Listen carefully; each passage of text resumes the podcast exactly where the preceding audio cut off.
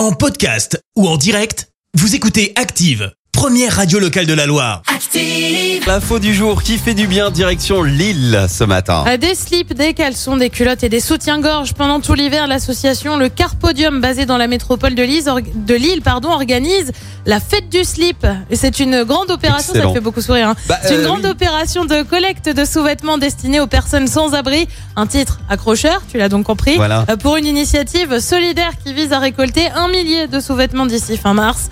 Euh, Pour y arriver, l'association installe des urnes en carton dans différents lieux de la métropole, dans les bars, les universités, les entreprises, les mairies de quartier ou encore les centres sociaux. Depuis le début de l'opération, près de 500 pièces ont déjà été données. Ah non, le nom est bien trouvé parce que tu sais, euh, il y a cette fameuse expression, Oh, c'est pas la fête du slip, machin. Bah là, à Lille, si, c'est la fête du slip, maman, on peut. Le clin d'œil était voulu, je Eh ben, pense. évidemment. Merci, vous avez écouté Active Radio, la première radio locale de la Loire. Active.